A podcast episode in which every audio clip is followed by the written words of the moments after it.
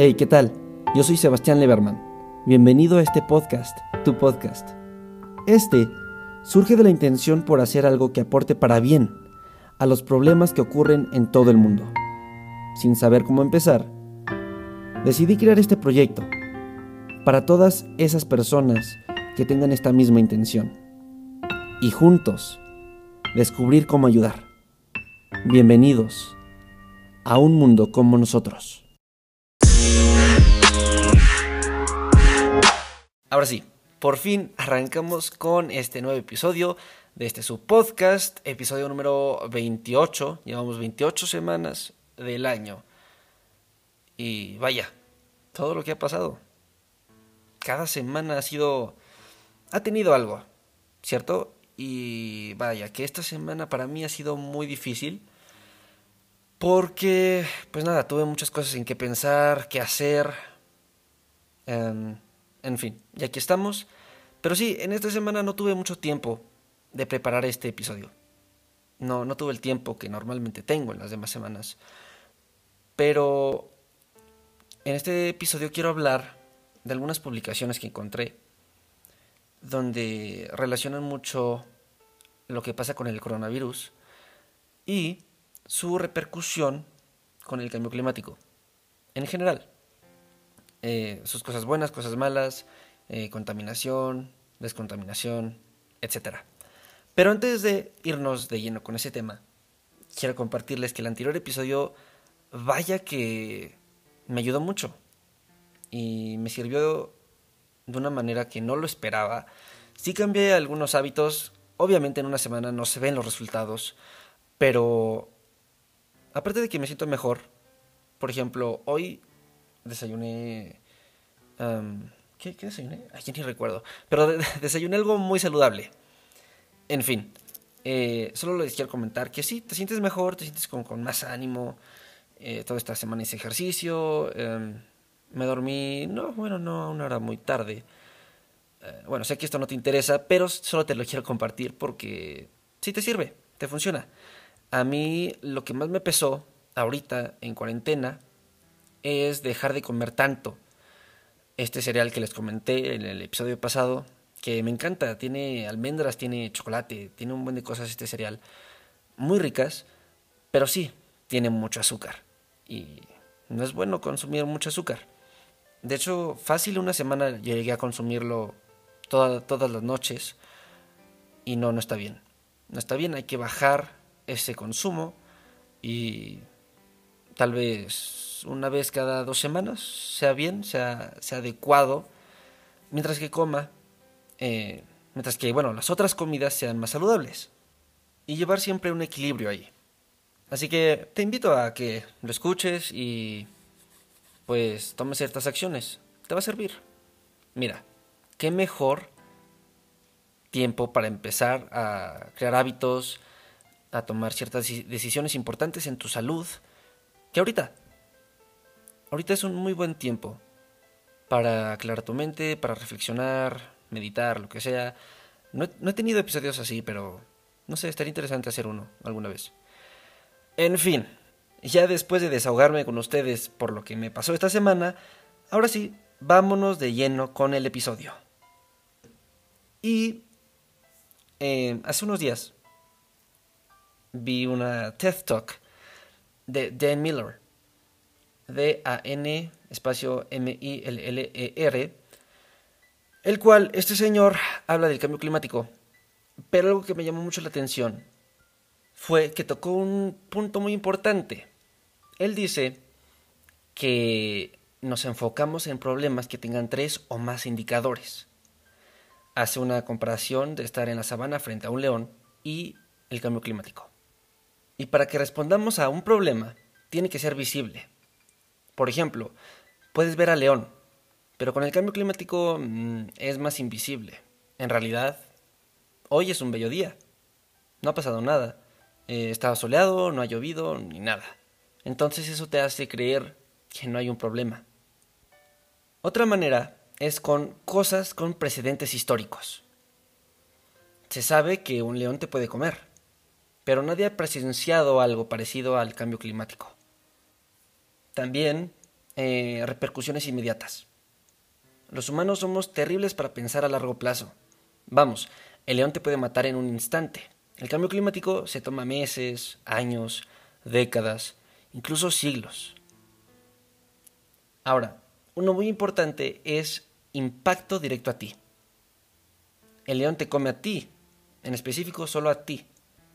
Con el cambio climático, los que se ven afectados son las generaciones futuras.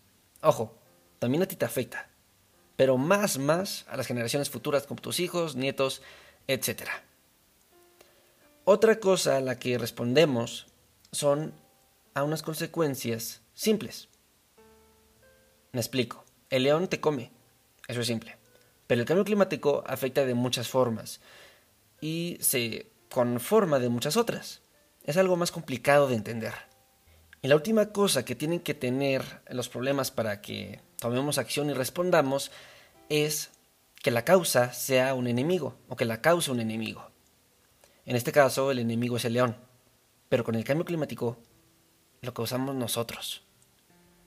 Más adelante en su plática menciona otras razones, por ejemplo, que pensamos en este problema del cambio climático como un problema de entorno, pero igual es un problema de seguridad mundial, económico, de salud, de la raza humana, entre muchos otros. Que no nos gusta hablar de eso, es cierto, porque, no sé, alguien que saque ese tema en una reunión se considera, no sé, tal vez yo lo consideraría un aguafiestas. Antes. Ahorita sería como, ah, tú también sabes de este, de este tema, ¿me has escuchado? Deberías de escucharme. Algo así le diría, pero antes, sí, no sé, estamos hablando de fútbol, algún deporte, lo que sea, llega alguien a decirnos, oigan, ¿ustedes qué piensan del cambio climático? Sí nos sacaríamos mucho de onda. Y le diríamos como, ah, ok, sí está muy mal, ¿eh? está, está difícil. Como que sí, los polos, ¿no? Se derriten, ajá, sí, cool. Y ya. Siempre me preguntaba, ¿por qué son así? Vamos, no siempre, pero desde que empecé el podcast y desde que ya tenemos esta mentalidad, me pregunté por qué la gente se repele mucho estos temas, ¿no? No, es algo que se frecuente mucho y por eso siempre los invito a que platiquen de esto con sus familiares o sus personas más cercanas. Y bueno, aquí estamos viendo, no tal vez no todas las razones, pero algunas razones por las que ignoramos estos temas. Y la última que habla este señor, él menciona que estamos esperando a que alguien más actúe. Y no es así. Todos debemos de actuar. Como dicen, con pequeñas acciones este, o cada pequeña acción cuenta, algo por ese estilo. Que no soy mucho de dar ese tipo de mensajes de contigo hacemos el cambio o algo parecido. No, no, no me gusta mucho decir esas cosas, pero es cierto. Suena muy cursi, pero las pequeñas acciones cuentan en las cosas grandes.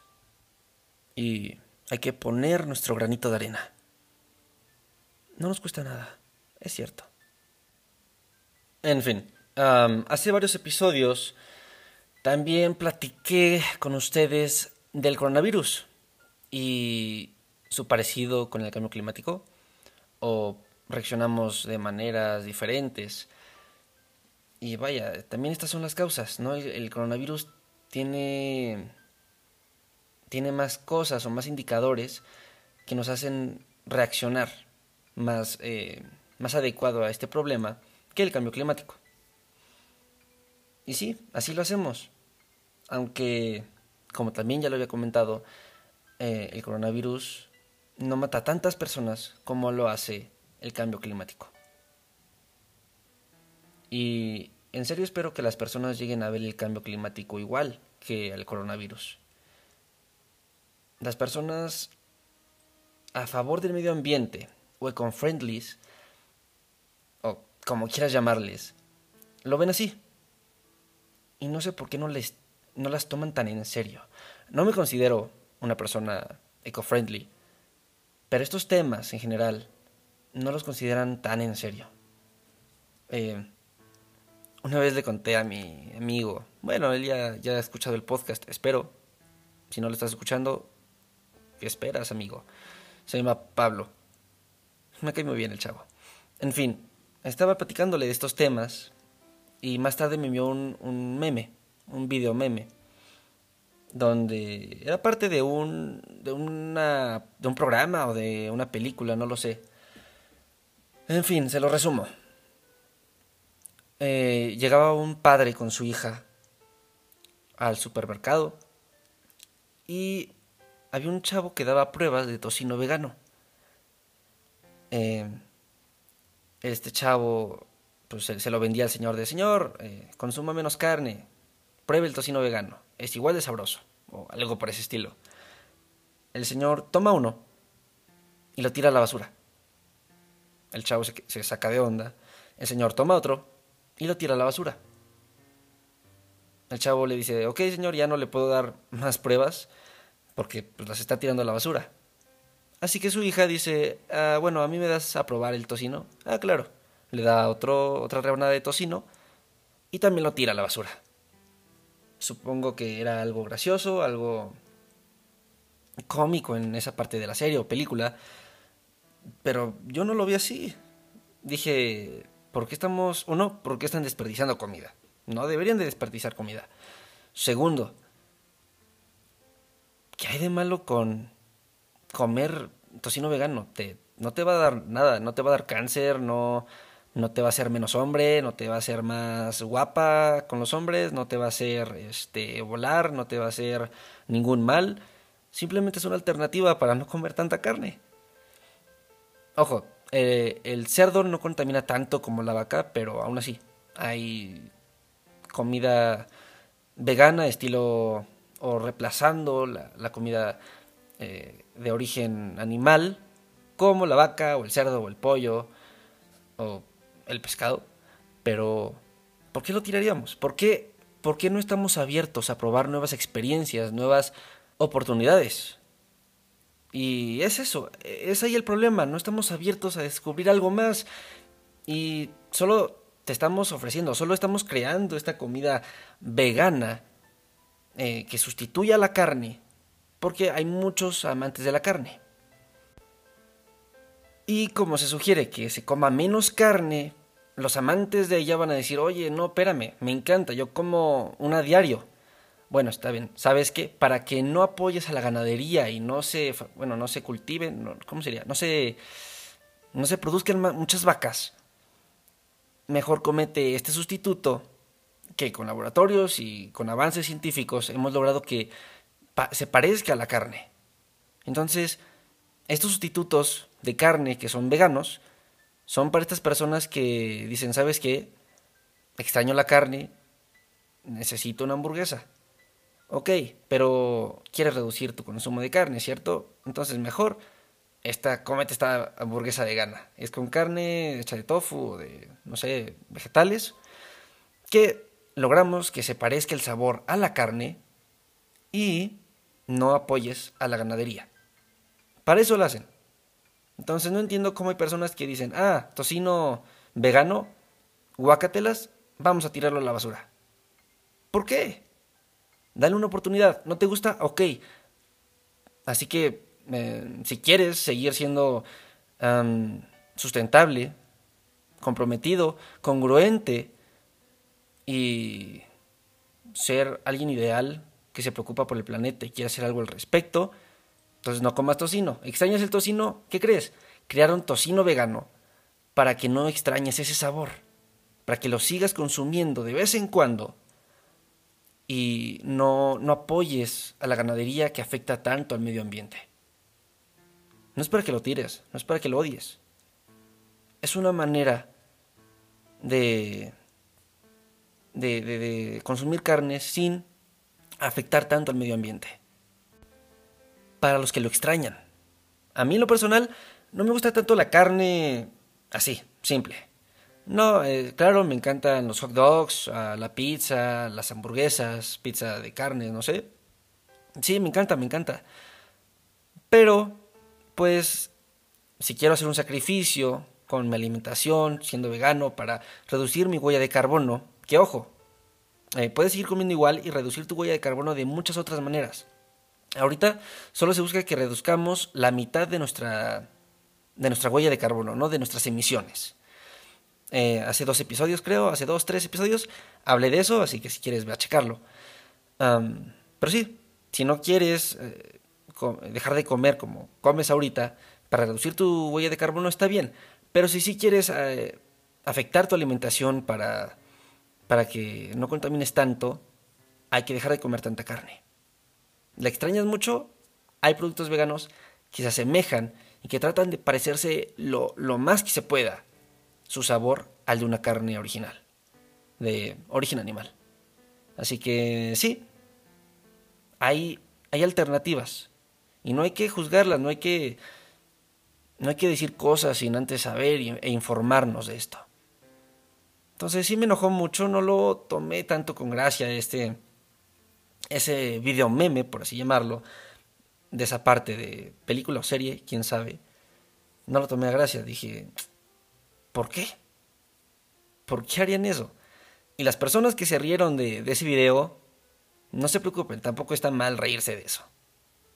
Simplemente es comedia, y la comedia es nada más para reírse. Ni para tomarla en serio, ni nada por el estilo. En fin, quiero acabar con eso. Muchísimas gracias por escucharme. Eh, yo fui Sebastián Leverman. Y no te pido que te suscribas, comentes, des likes, eh, lo que puedas hacer en la plataforma en donde me estés escuchando. No, nada de eso. Simplemente te invito a que te quedes en casa, si, si no es necesario que salgas, y que hables de esto con las personas que te rodean, amigos, familiares, conocidos, etc. Porque así creo yo, se compartirá la idea principal de lo que va este podcast.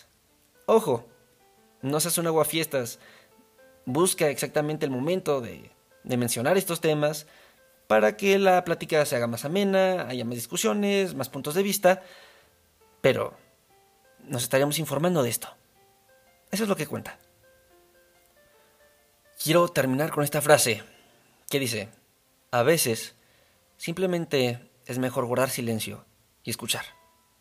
También hay que escuchar a las demás personas, sus puntos de vista y encontrar una solución. Perfecto. Qué buen cierre. Bueno, muchas, en serio, muchas gracias por estar aquí, por darme tu tiempo. Yo fui Sebastián Leverman y nos estaremos escuchando a la próxima. Chao, chao.